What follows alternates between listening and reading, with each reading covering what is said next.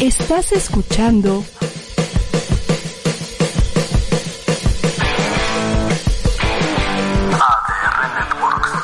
Seguimos activando tus sentidos.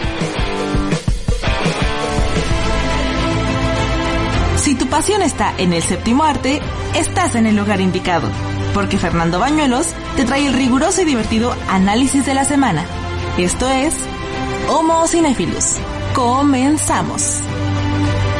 Hola amigos, qué gusto me da saludarlos. Mi nombre es Fernando Bañuelos y como bien dice esta maravillosa cortinilla animada que captura perfectamente mis manierismos, soy el Homo Cinéfilus y aquí se hace crítica de cine y tenemos un inmenso, un trascendental y un proverbial respeto por la inteligencia del público. Y créame que nuestra misión, la mística de nuestra profesión de críticos de cine es estar de su lado. Hoy es jueves de estrenos de cine. Hoy le vamos a comentar las noticias y las películas más recomendables y más importantes tanto en las plataformas de streaming como por supuesto en las salas cinematográficas. Créame que estamos de su lado. Estamos absolutamente destinados a hacer ese puente magnífico, ese puente de plata entre el fenómeno cinematográfico y su gusto cinematográfico. Por supuesto, los círculos viciosos generan más círculos viciosos, pero aquí solamente estamos promoviendo círculos virtuosos. O sea, ver películas de calidad y ver más películas de calidad y ver más propuestas cinematográficas en esta agitada circunstancia histórica, social e ideológica que nos ha tocado vivir. Además, hasta médica, higiénica, de- en todos los sentidos. Créame que le tenemos un programa, como siempre, que está preparado en las mejores condiciones, en los mejores, con los mejores criterios de selección de películas y de obras cinematográficas y de noticias. Créame que eso es interesantísimo. Bueno, ya sin tantos discursos políticos, quiero decirle que hace algunas semanas instauré una sección para compartirla con ustedes de las mejores frases cinematográficas, ¿no? Que se llama la frase del día. Frases cinematográficas son absolutamente interesantes.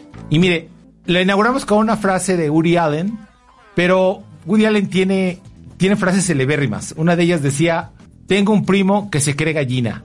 Y entonces le dicen, pues llévalo con el psicólogo. No, pero es que necesito los huevos. y hoy que llego y me sirvo un café aquí que es cortesía de ADR, encuentro un, portatazas, ¿no? De esos que se usan para que no manche usted los cristales con la bebida que usted esté ingiriendo. Y tiene una frase de Uri Allen. Casualmente, esto es una causalidad, o como alguien dice, una diosidad. Y esta frase se la voy a compartir porque es fascinante. Además esta de los huevos, de las gallinas y el psicólogo. Aquí está la, figura de Woody Allen, dibujada por este maravilloso dibujante que se llama Hart Hirschfeld, que reinventó a todos los personajes de Hollywood y de la vida política y pública de Estados Unidos. Y dice, Uri Allen, soy heterosexual practicante. Sin embargo, la bisexualidad te duplica inmediatamente las oportunidades de una cita un sábado por la noche. es maravilloso, Uri Allen. No entiendo este linchamiento político que le están haciendo. La verdad es una estupidez supina. Es un gran hombre y es un gran creador. Bueno, pero tenemos otra frase del día que yo le traía preparada para compartirla con usted. La frase es la siguiente. Sueña como si fueras eterno y vive como si fuese tu último día. Esta frase la pronunció un hombre que murió en la flor de la edad y con solamente tres películas que lo catapultaron a la estrella del cine. Ese hombre se llamaba James Dean. Películas como Gigante, Rebelde sin causa y otra que está basada en una novela, en un libro, evidentemente de un premio Nobel de literatura. La película de verdad, las tres películas son fascinantes. Le repito, sueña como si fueras eterno y vive como si fuera, como si fuese tu último día. James Dean. Hay una segunda frase que mucha gente se la adjudica, pero no es de él, no le pertenece a él, pero se ajusta perfectamente a la forma de vida que llevó. Vive rápido, muere joven, deja un cadáver hermoso. La frase es tan contundente con la vida de este hombre, es tan contundente con la forma de vida. ¿Se acuerdan ustedes que se mató en un Porsche Spider? Le habían prohibido que montara en, motocicleta porque ya había tenido un accidente y se fue a matar en un cruce de caminos viajando, manejando altísima velocidad. Le repito la frase que es bellísima. Vive rápido, muere joven, deja un cadáver hermoso. Bueno, esas son las, las frases del día y quiero saludar a las personas que como siempre, que amablemente acompañan a Homo Cinephilus. Mire usted, Jimmy Gons nos está viendo. Muchas gracias Jimmy Gons siempre por sus, frases y su, apoyo de siempre. También está Eu Ba Si. Muy buenas tardes, señor Bañuelos. Saludos, saludos, Euba, sí. Gracias por estar también con nosotros. Es el quórum mínimo para que este programa funcione, ¿sabe? Si no están ellos, yo cancelo el programa. Jerry, si no está el quórum aquí, ¿eh? yo cancelo el programa. Bueno, luego está Aida Nava. Ya compartí, señor Bañuelos. Aida, también usted es parte de este quórum indispensable.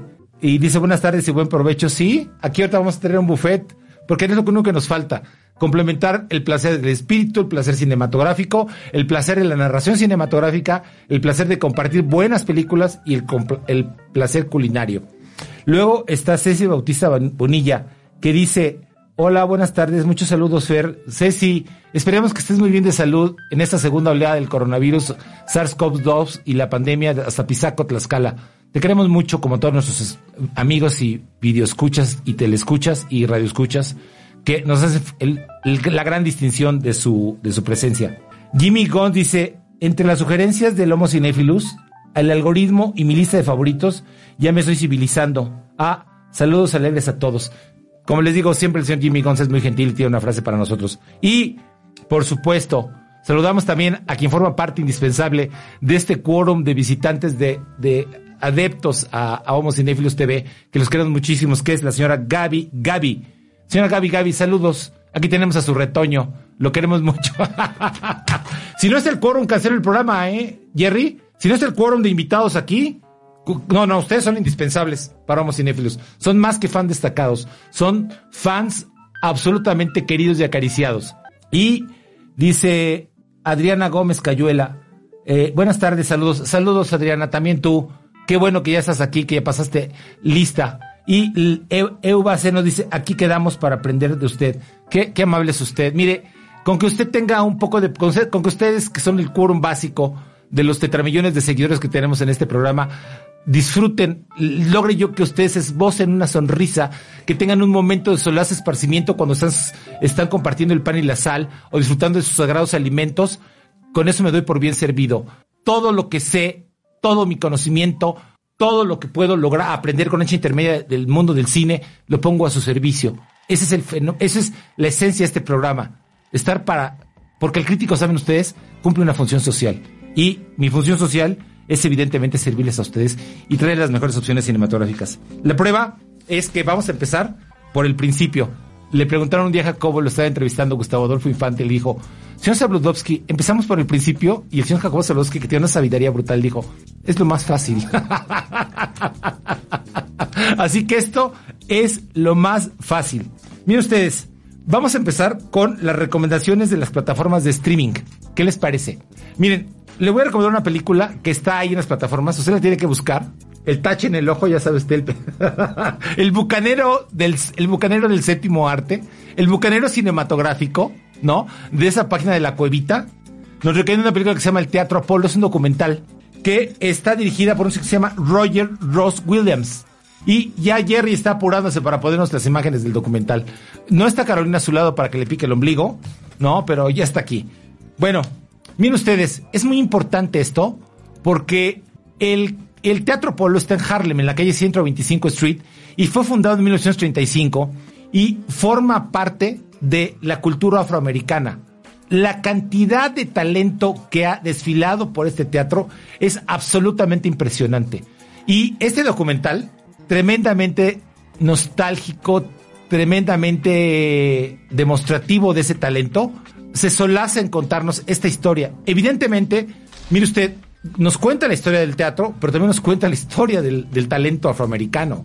Pero además, déjeme decirle que hay una cosa que es absolutamente impresionante. No solamente hablan las cuatro paredes, habla el talento, sino, sino que además habla la historia de, del mundo artístico, del mundo de las artes, de la música, del ballet, de la danza, de los cantantes fabulosos que, que ha dado la comunidad afroamericana.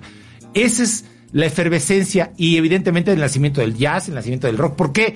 Porque todo eso está ligado a la cultura negra, a la cultura afroamericana, para ser exactos. Porque hay que tener mucho cuidado con las palabras.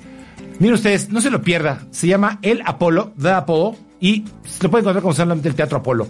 A mí me tenía extasiado. De verdad, hay una cantidad de historias ahí de talento, de imaginería. Y yo recuerdo mucho que leí una biografía sobre Orson Welles, este genio este maravilloso genio del cine al, que yo reverencio todos los días que me levanto. Me paro y digo, no me interesa a nadie, ni mis hijas, Orson Welles, que él empezó con un, con un Hamlet negro en el Teatro Apolo, en el Teatro de Franklin Delano Roosevelt, el Teatro de la República, el Teatro del Pueblo, este teatro demócrata que incentivaba las artes y que fue un hitazo. Así empezó en realidad la carrera, el ascenso de Orson Welles al mundo, que por supuesto lo mencionan en este documental. ¿Qué les parece? Como siempre, si nos van a regalar unos 20 segundos de este maravilloso documental para que usted escuche las voces profundas evocativas que lo harán no perderse este documental. hold you underneath their boot. Can't help but sing along. This music just connected. When we first came to New York, the Apollo was the first place we wanted to go. I've come a long way to be able to do this. It means a lot. For 82 years, people have been coming to the Apollo Theater to boo the amateur. They kept it real. Bueno, le, le comentaba, bueno, había que hacer esto y había que hacer otro reportaje, otro documental sobre el RKO Theater en la Quinta Avenida, Picture, en fin, Nueva York es una experiencia más que gastronómica, más que ideológica, es una experiencia absolutamente artística. Bueno, miren ustedes, otro, una película que también quiero sugerirles, que es una película inglesa, yo tengo una especial preferencia, una especial predilección por las películas en, inglesas. De hecho, viví en Londres nueve meses. De hecho, es fascinante cuando veo la narrativa inglesa, cómo, cómo, se, cómo se esparce, cómo se desarrolla en una película. Bueno, les voy a recomendar una película que también está en, ya sabe usted, en las páginas bucaneras. Se llama Una pastelería en Notting Hill. La verdad, la película se llama Love Sarah, Amando a Sara o Amar a Sara. Esta es una, una película que evidentemente tiene que ver con esta otra película que inglesa que se llama, bueno, hollywoodiense hollywoodiana que se llama Notting Hill. ¿Se acuerdan un lugar llamado Notting Hill? Con Hugh Grant y digo, esta mujer que tiene cara, una cara equina, pero que es bellísima, que es Julia Roberts. Pero bueno, es el mismo lugar. y créanme que le, le quiero compartir una anécdota. Cuando yo viví en Londres, fui a Notting Hill a buscar la estúpida puerta azul de la tienda de libros de viaje que, que gobernaba, que mandaba y que era el dueño Hugh Grant. Y la encontré. Encontré la puerta azul de la película en un lugar llamado Notting Hill. Es, es algo impresionante. Pero bueno, en este caso, la película se llama Una pastelería Notting Hill. Y es una película absolutamente femenina y feminista. Son tres mujeres de tres generaciones que amando a Sara tienen como sueño para cumplir el fundar una pastelería en Notting Hill. Y esta película inglesa, dirigida por un señor que se llama Mark Munden, no, perdón, por la directora Elisa Schroeder, que es su ópera prima, pretende, evidentemente, contarnos, y lo logra, las vicisitudes, los sufrimientos, las batallas, las fortalezas, las derrotas de estas tres mujeres que, con sensibilidad, logra cumplir su sueño en esta avenida que es absolutamente folclórica, turística y es fascinante visitar en el Londres de ayer, de hoy y, de siempre, que se llama Una pastelería en Notting Hill. De verdad, no se la pierda. Se llama Love Sarah, amando a Sara o amar a Sara. Así de sencillo, o amor a Sara. Vamos a ver los consabidos eh, para que usted disfrute. Le, dé un lleguecito, le demos un, un, un bocato di cardenale, un taste, una probadita de lo que es la película. She's my best friend's daughter. And where's your friend? What the hell are you going to do? There is somebody I could still try. I didn't expect you to have quite. Please just tell me where we're going. Isabella. Mum would have wanted us to open this bakery, so that is what we're going to do. You can definitely see its potential. What? It's cracked in. What's that smell? Cat's piss. Bueno, para no salirnos de tono, por cierto, quiero decirles que estamos comentando las películas que están en las plataformas de streaming. Después iremos con las plataformas, ya nos está empezando, por favor. Después iremos con las películas, no solamente las plataformas, sino las que están en cines y luego las noticias del cine en México. Miren, quiero saludar a Clip Sonriente, mi queridísima Irma, que nos distingue con su amistad también. Dice, linda tarde, amigo, excelente programa, como todo lo que tú haces, felicidades. Irmita, qué lindas, qué linda. Una maestra que se la pasa dando eh, apostólicas clases con sus niños. Es una gran labor como toda la que ustedes hacen. Saludos, mi querida Irma. Gracias por estar con nosotros y gracias por. Saludos a tu pequeña que seguramente también está viendo el programa. Prometo no decir una sola mala palabra, pese aquí estoy viendo actos de depravación, perdición y lascivia en, en la cabina, yo voy a prometo no decir una sola mala palabra. Señora, háblele a su hijo, por favor. bueno, miren ustedes, para no salirnos de la esencia inglesa, quiero comentarle la siguiente película que es El Jardín Secreto, The Secret Garden. Mire usted, si usted ha oído mencionar esta película, es que esta es como la quinta o sexta versión que se hace para cine y para televisión, porque es un lugar absolutamente recurrente, o sea, siempre están retomando esta historia. Mire, la película está dirigida por un señor que se llama Mark Munden, es del 2020 y está basada, todas las versiones que usted encuentre en El Jardín Secreto, están basadas en, la solvente y en la impresionante novela de una señora que se llama Frances Hodgson Burnett. Mire, ¿qué tiene una novela que tiene que ser revisitada, reelaborada y por supuesto refilmada todo el tiempo? La magia, el excelente sentido de confort que nos aporta espiritual. ¿De qué va la historia? Es una niña huérfana que la mandan a vivir con sus con su tío y la gobernanta, la institutriz, más estrictas que ustedes se pueden imaginar. Ah, por cierto, el tío es Colin Firth, este maravilloso actor del discurso del rey, que es una película que también revisitamos todo el tiempo. Película de culto, película clásica, como usted quiera llamarle. Pero el caso es que uno está totalmente permanente viendo esta película. Bueno, El Jardín Secreto es una película de bostezo. Es una película, digo, ¿Cuál es la necesidad de revisitar esta historia que le comentaba? ¿De qué va? La sinopsis. Aquí no damos sinopsis, hacemos crítica, comentarios y le aportamos lo mejor que podemos. Es esta huérfana que llega a vivir a esta casa solariega del countryside inglés con su tío, que es Colin Firth, siempre solvente, y un, una institutriz que es así o más so, sobria y más este, estricta. Pero descubre un jardín secreto. Y en ese jardín secreto, que tiene poderes curativas, encuentra a la niña su su capacidad, su deseo y su confort, su reconfort, su, su posibilidad de vivir, de sobrevivir. Porque en, el, en este jardín le revelo, como dicen ahora, no me le spoileres. Pues estaba en un libro, no te la puedes spoilerear. Si tienes una misma cultura, pues está ahí el spoiler. En ese jardín vive un espíritu curativo. Y entonces la película se vuelve enternecedora porque, bueno, este poder curativo, aromático que tienen las flores, pero además este espíritu que habita que reside en este jardín. Mire, la película también está en las páginas bucaneras, pero no sé usted, digo, si no la ha visto, puede ingresar empezando viendo, o la otra, la de Jane Campion, que es una cuasi obra maestra. Una película muy revisitada. Pero le recuerdo una frase que es muy importante y quiero compartírsela ahora que estamos en las frases. Visitamos el pasado para entender el presente. Instant. You understand? Where she discovered something. Something magical. Something secret. But let me start at the beginning. My name is Mary Lennox, and my uncle owns this house. I'm Colin Craven, and the uncle you speak of is my father. My cousin. When was the last time you used your chair? I've never been able to walk. We could go outside and who knows?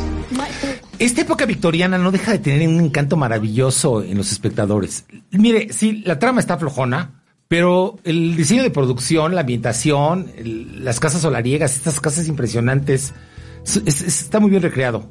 Evoluciona la tecnología, pero a veces las tramas se quedan atrás. Eh, dice Adriana Gómez Cañuela que la versión del 93 es súper bonita. Sí, es la que mencionaba Adriana, la de Jane Campion. Totalmente de acuerdo, totalmente de acuerdo. Y José Antonio Beizaga nos saluda desde Bolivia. José Antonio, qué placer tenerte entre el público eh, de Homo Cinéfilos. Un gran saludo a La Paz, Bolivia, a nuestra hermana República Boliviana. Muchos saludos, mucha templanza y que salgan bien librados de este afán político en el que están pasando. Los queremos mucho, hermanos bolivianos. Bueno, sí, tienes razón, es una gran versión, la del 93, es maravillosa. Bueno, ahora les voy a comentar, en cambio de tercio, una película que ha causado un gran escándalo, pero que también ya está en el streaming, se llama Mulan. Mire, si usted quiere pagarle a Disney unos 15 euros, como unos, que, que serán como 200, 350 pesos, pues págueselos, porque esta película que le voy a comentar, que se llama Mulan, está en el streaming de Disney Plus. Porque Disney, ese poderosísimo conglomerado de empresas, decidió meter la película no a los cines, traicionando a los exhibidores, sino metiéndola a su poderosa plataforma. Y dijo, no me importa, háganle como quieran, cuélguense de la liana. Y lo hizo. Y presentó esta película. que evidentemente, bueno, pues está teniendo un gran éxito y ha recaudado millones de dólares y de euros, porque evidentemente, bueno, pues en medio de la pandemia la estrenan, que usted no tiene que hacer, pues claro que paga los, este, los euros. Mire, la película no está nada mal. El problema que tenemos es que hay un antecedente de una película animada, de esta película que está basada, que está narrada y que está situada en el medioevo chino, en la Edad Media China.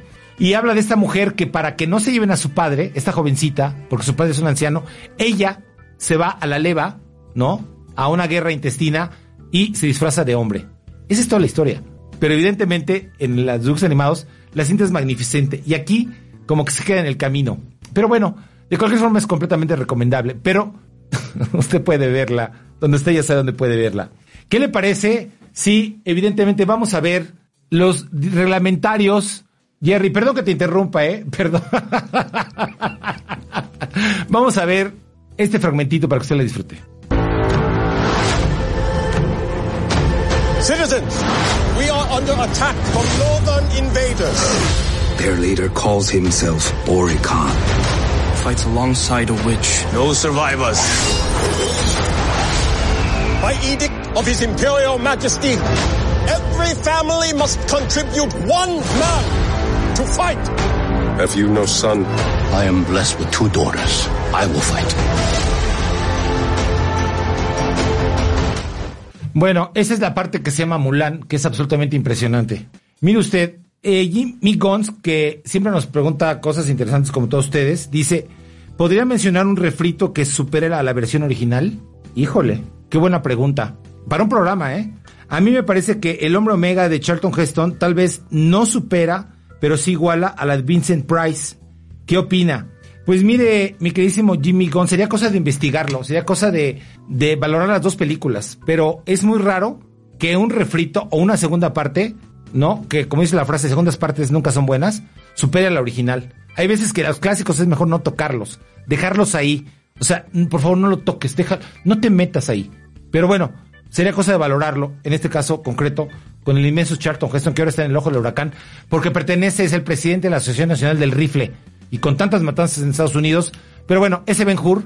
Ah, por cierto, hay cinco versiones de Ben Hur en el cine. Hay cuatro versiones de, de esta maravillosa película con Robert Redford, el Gran Gatsby. O sea, se repiten y se repiten. Hay seis versiones del Jardín Secreto que se le acabo de comentar. ¿Cuál es la mejor? Pues, evidentemente la que, la que usted le parezca, pero básicamente todas se adecuan o se adecuan a el momento histórico en el que usted está viviendo. Pero bueno, Jane Campion es la, la, que la lleva. Bueno, ahora le voy a comentar una película que uno dice, pero ¿qué necesidad? ¿Qué necesidad de hacer una película de fórmula sobre una asesina múltiple que defiende el bien y que, que es absolutamente una película hiperkinética que se llama Eva? Bueno, miren ustedes, en este caso yo sí la justifico el asunto. Porque está protagonizada por una mujer que, híjole, que ¿Qué, qué, qué, actriz tan maravillosa. Y además qué mujer tan bella. Y además tiene una cara hierática que, híjole, dice, no, haga de cuenta que es como la hermana de Rosamund Pike en Gone Girl, la chica, la, la, la película esta de la huida, de Gone Girl. Perdida se llama la película con Ben Affleck, ¿se acuerda que le hace todo un follón? Bueno, esa se llama Jessica Chastain. Es famosísima porque participa en Dark Zero, esta película que se llama La Noche Más Oscura, cuando capturan a Jim Laden y ella es el cerebro que organiza la operación. Pero en este caso es el papel de una asesina que se llama Ava. Y miren ustedes, no sé qué película tan interesante. La estética es fascinante y ella no tiene desperdicio como actriz. Es una película, es un thriller, es adrenalínica, no tiene mayor comple complejidad, pero usted puede verla. Y le voy a recomendar que vea este, este fragmentito que es absolutamente apasionante. Vamos a verla. No, not her. She's best to brief. I recruited her, I trained her. She's talking to the target! Ava. I'm good. Promise you. Keep your head down, kiddo. Management will be watching on this one. You did something bad. I wouldn't have sent me if you had.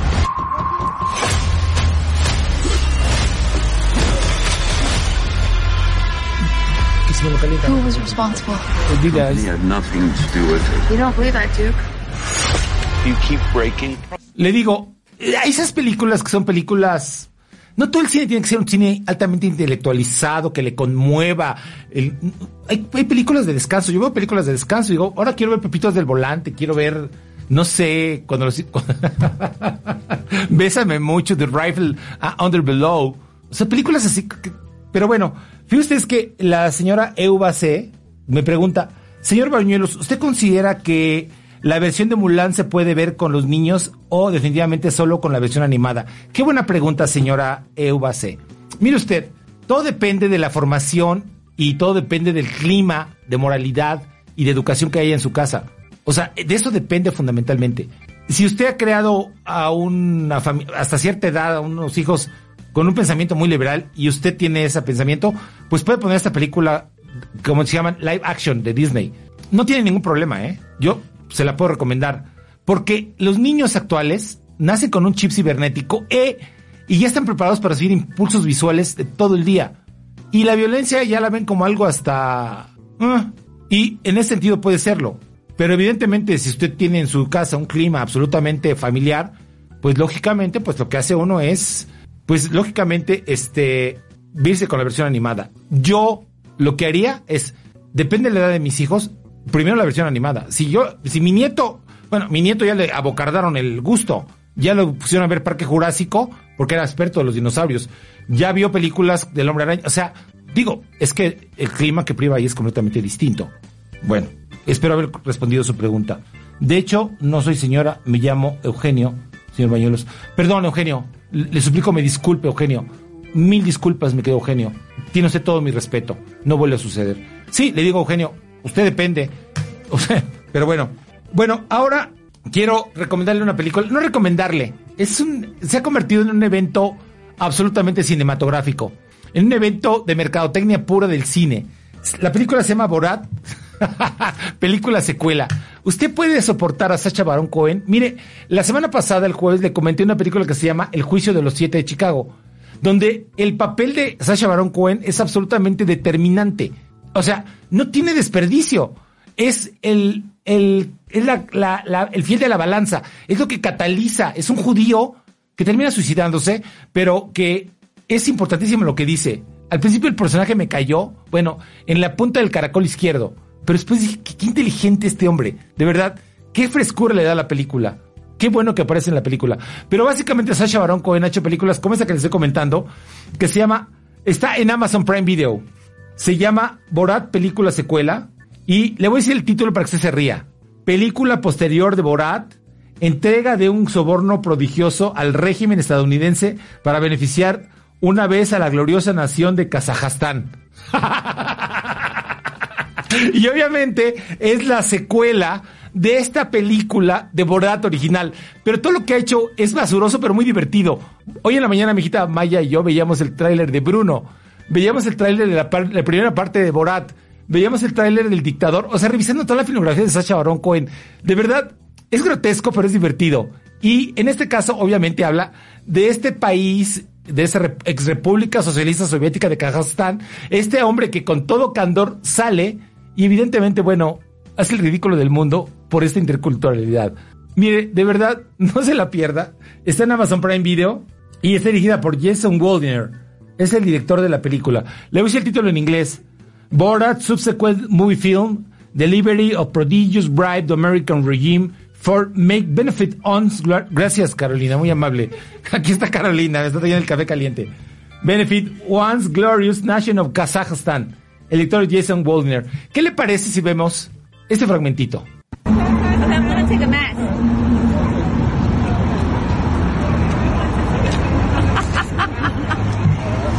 ¿Qué es lo que vimos? ¿Me lo podrías repetir? Bueno, ¿qué te parece si me lo repites? Es que, miren, déjenle presento esto.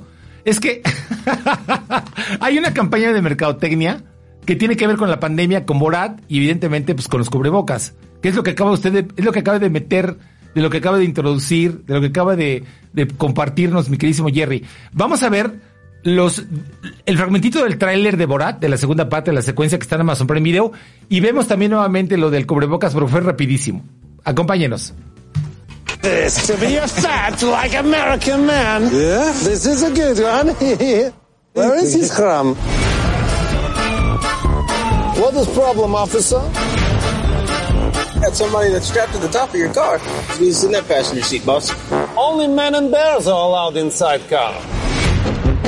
I'm here to give my daughter as a gift to I'm gonna take.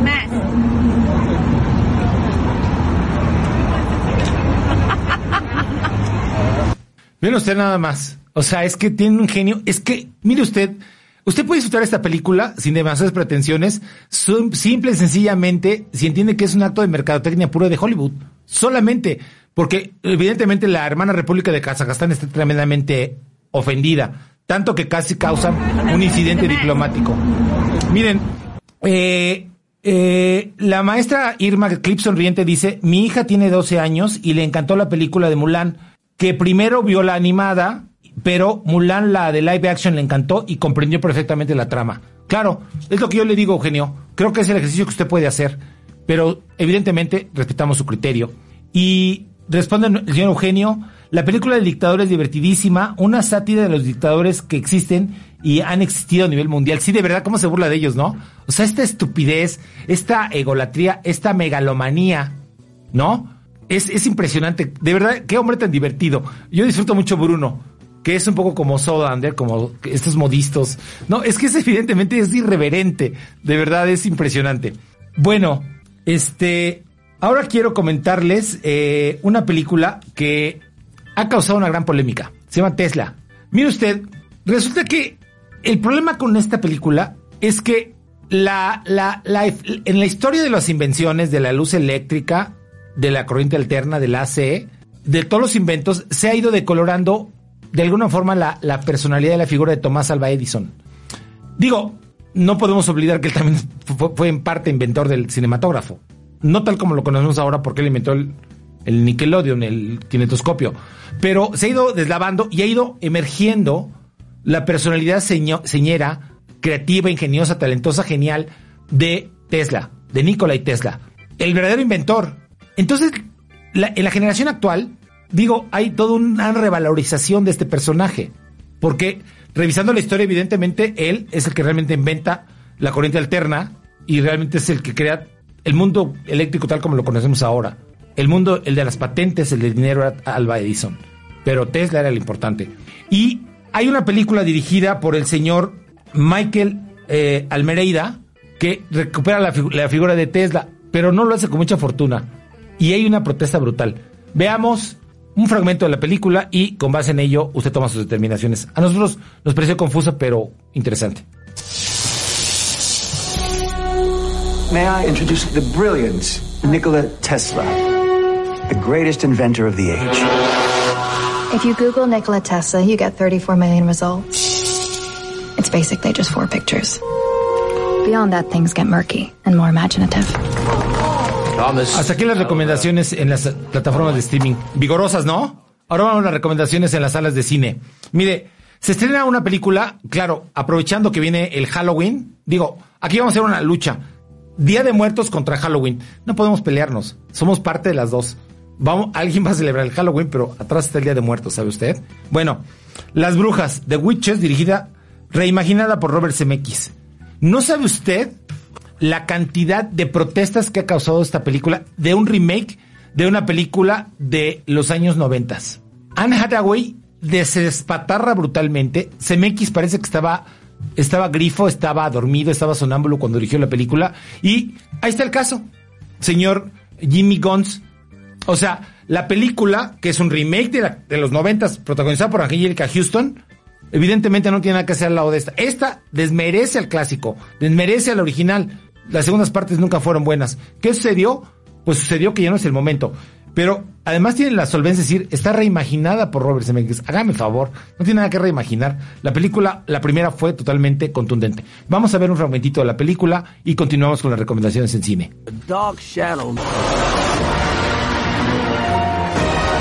Witches. They're real. And they hate children. Welcome. What would you do if there were mice running all around the hotel? I would call the exterminator. You see, girl? He would exterminate those brats. Bueno, digo, se va a estrenar esta junto con esta otra que le recomiendo que también, mire, también viene, es un remake o es una segunda parte. Resulta que hace algunos años presentaron una película de zombies que también sería muy interesante investigar por qué la sociedad contemporánea, los jóvenes, tienen tal afición por los zombies. Hay una explicación histórica, psicológica, social, hasta ideológica. Y se llamaba Tren a Busan. Realmente la película era hiperkinética, vertiginosa, excelente. Una película de Corea del Sur. Bueno, ahora, junto con Las Brujas, se estrena una que se llama Estación Zombie 2, Península. O Tren Busan 2, Península Train de Busan 2 está dirigida por un señor que se llama Sang-ho John o Jung Sang-ho. Mire, la verdad es que la película es igual de adrenalínica y ahora van a, a, Seúl que está cerrada por este virus de, de, de, zombies desde hace cuatro años y van a recolectar un ser, van a rescatar un tesoro, pero en eso se les va la vida. Usted decide. Yo la verdad es que creo que están abusando un poco del recurso, pero no deja de ser la película absolutamente adrenalínica y disfrutable. Veamos un fragmentito.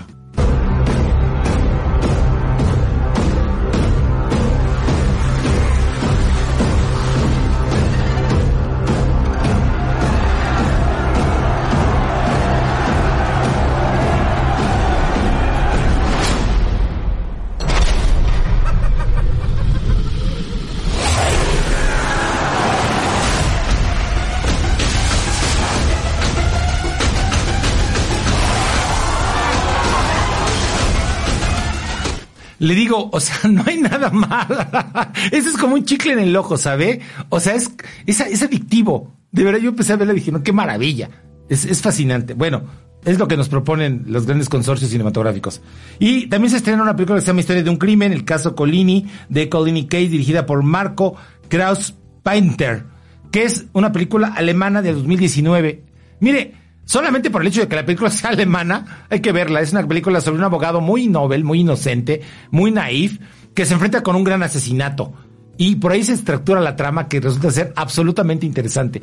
No se la pierda. E, esas son las recomendaciones cinematográficas. Están en las salas de cine. Si usted decide verlas, yo la verdad, de verdad la vería. Mire, aléjese como la peste bubónica de una que se llama The Craft que es evidentemente The Craft Legacy, que es como la segunda parte de otra película de las jóvenes brujas que se llamaba The Craft de los noventas. Esa no la vea, es malísima. Pero bueno, esta sí puede verla. Se llama Historia de un crimen, el caso Colini, dirigida por Marco Kreos Paintner de la Alemania de 2019. ¿Qué les parece si vemos un fragmentito? You have a major gig ahead of you. He murdered Hans Meyer after all. What? Mattinger, I'm quite keen on getting the feel for the opposing side. I grew up with this family. Hans Meyer was like a second father to me. I'm defending Hans' murderer. You're biased. You can't defend someone like that. I agreed to be his public defender. It's not that easy. Yo la verdad sí vería una película de esta naturaleza. Yo la vi en el cine fascinante, de verdad. Qué, qué, qué, qué gratificante, una película inteligente. Miren, me dice el señor, eh, el señor Eugenio que creo que la de los zombies es una época del cine, como en su momento lo fue el cine del viejo oeste, el cine futurista. Sí, estoy de acuerdo con usted, pero también hay una razón psicológica por la cual los jóvenes empatan lo drástico, lo violento de la sociedad con esta incomodidad que causan los zombies. Hay una compenetración psicológica y social, psicosocial. De eso estoy seguro. Y habría que ahondar más en el tema. Bueno, Vamos a un poco de noticias de cine en esos minutos que nos quedan. Miren, se inauguró el festival, la decimoctava versión del Festival Internacional de Cine de Morelia y la película inaugural fue Amores Perros. Y fíjense que tuvieron una idea absolutamente interesante. Hicieron un streaming, como lo estamos viendo en nuestras pantallas. Se reunieron como 30 personas, encabezadas por Alejandro González Iñárritu, y Daniela Michel hizo un streaming hablando a 30 años de que se exhibió la película, ¿no? De que tuvo lugar la película, eh, el estreno. Y entonces, pues claro que habló todo el mundo, habló Tita Lombardo, habló Alejandro González Iñárritu, habló Guillermo Murray, en fin, Rodrigo, perdón, Guillermo, mi, hermano del alma, te saludo hermanito. Y todos hablaron en torno, pues, a la importancia, a lo importante que fue Amores Perros como película y el que, pues, evidentemente nos interesa escuchar es al negro González Iñárritu después de dos Óscares, ¿no? por la, las películas esta, sobre este crítico teatral que le hace pedazos a Berman, esta crítica teatral, y por supuesto de la otra película que, tiene que ver con esta leyenda maravillosa de la historia de los, de los cazadores de pieles en Estados Unidos. Vamos a ver lo que dice Alejandro González Iñárritu, vamos a escucharlo. ¿Por qué es importante? Daniela, de verdad, un honor para todos los reunidos, familia de, Amores Perros. Tenemos unidad y el privilegio de tener este momento para vernos las caras con canas blancas, ya 20 años después, pero aún con tanto cariño por los que faltan. También estamos básicamente representando esta película que tocó a tantas, a tantas personas en, México. La verdad es que tú has dicho en ocasiones que hubo un antes y un después en el mexicano de esta película. La verdad es que yo no creo que yo pueda decir esas palabras, es cinéfilos, historiadores, los críticos, pero lo que sí sé, me consta por esta reunión que veo, es que esta película a mí sí me cambió. Hubo un antes mi vida y hubo un antes pues, en la vida de todos los que de alguna forma nos actuó a nivel personal, a nivel profesional, a nivel espiritual, a nivel intelectual, como parte de un mosaico que dejamos por el trabajo colectivo todos eh, en el mosaico de gramática visual del cine mexicano de, que lleva más de 30 años. Todos ponemos un mosaico en este collage enorme, artes visuales mexicanos y este es un pequeño mosaico que todos aquí armamos. Iniciando, quiero reconocer especialmente a Alejandro Soberón, quien sin la fe que tuvo en este proyecto desde un inicio. ¿En qué radica la importancia? Eh, la película no habla sobre las peleas de perros, habla de las, de, del momento, de ese momento del país, de ese momento de México, que cómo nos relacionamos como, como perros, o sea, esa violencia entre la sociedad. Ese es el mensaje de Amores Perros con sus cuatro historias. La otra es, y tu mamá también, o sea, cómo viven la vida los jóvenes, cómo viven traicionándose y desbordándose. Esa es la importancia de esta película. Dice Jimmy Gons, es que hay cuatro monstruos, momia, zombie, vampiro, Frankenstein. Les falta su momento de moda cinematográfica, dos de ellos. Pero es que de verdad hay una profundidad psicológica en esa lectura. Bueno, quiero recomendarle que el próximo lunes 2 de noviembre, que nosotros venimos hasta el aire hasta el martes, que aquí lo esperamos, ¿eh? Van a exhibir 24 horas en la página de la Filmoteca de la UNAM la versión restaurada de Macario.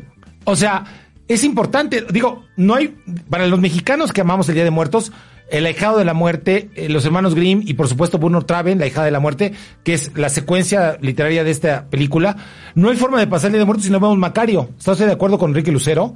Es dirigida por Roberto Gabaldón. A 60 años de su estreno, van a, van a pasar una copia restaurada y remasterizada.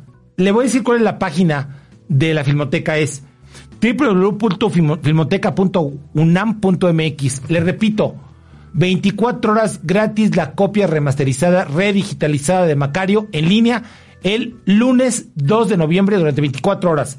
www.filmoteca.unam.mx. No se la pierda. Digo, ¿habrá necesidad de recomendar Macario? No, ¿verdad? Digo, habemos la lista de las 10 mejores películas en la historia del cine mexicano. Indispensablemente, indubitablemente, inevitablemente está Macario. Bueno, te le tengo una última noticia. Mire, hoy, bueno, ayer, en dos tenemos dos minutos, se lo voy a dar rapidito, de buen gusto. Ayer se inauguró la, vigésima cuarta versión del Festival Mix Cine y Diversidad Sexual. Eh, es una modalidad híbrida. Va a haber películas en línea y va a haber películas presenciales en el Teatro Esperanza Iris, en la Cineteca Nacional y en algunas salas de Cinépolis. Son 100 películas. Ahora todos los festivales son híbridos. O sea, hay versiones, hay películas virtuales y hay películas este, absolutamente en los cines. Por cierto, quiero decirle que el Festival de Cine de Morelia, si usted entra a una aplicación que se llama Cinepolis Click, va a poder ver por unos 10 películas, dos de la Semana de la Crítica y la sección oficial de las películas mexicanas de Morelia, si las contrata por pago por evento en Cinepolis Click. De verdad, eso es impresionante. No tiene que ir a Morelia. Por unos cuantos pesos puede ver las películas que están en el festival y no tiene que estar usando el cubrebocas ni andar bailando la manzanilla. Eso es el asunto que le quería comentar. Y de el vigésimo cuarto Festival Mix Cine y Diversidad Sexual, pues usted puede ver las películas, entre ellas hay una que se llama Club Internacional de Aguerridos, dirigida por Leandro Córdoba. Entre, hay, hay 99 películas más y empiezan con un homenaje a Jaime Beto Hermosillo, que como usted sabe recientemente falleció. Mire, no me resta nada más por decir, decirle. No me resta nada más que recomendarle. Se queda usted no bien, excelentemente bien informado. Y créame que le agradecemos profundamente en todo el valor y la extensión de la palabra el que nos haya acompañado en esta aventura donde recorrimos un inmenso universo cinematográfico. Yo soy Fernando Bañuelos, soy crítico de cine y recuerde que la credibilidad del crítico de cine es como la virginidad de una mujer. Una vez que se pierde no se recupera nunca. Y aquí nunca hemos perdido la credibilidad. La vida nos va a enmenda. La vida nos va evidentemente en juego. Porque estamos para servirle. Somos los somos cinéfilos. Deseamos que tenga un excelente y cinematográfico fin de semana. Hasta pronto. Sea feliz viendo cine. Gracias a Carolina, gracias a Jimena y gracias a mi queridísimo Jerry por su atención y por su cariño y por su entrega con este programa. Yo también los quiero. Hasta pronto.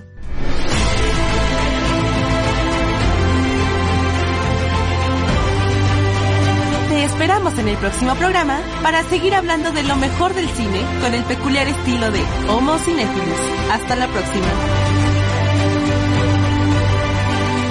Estás escuchando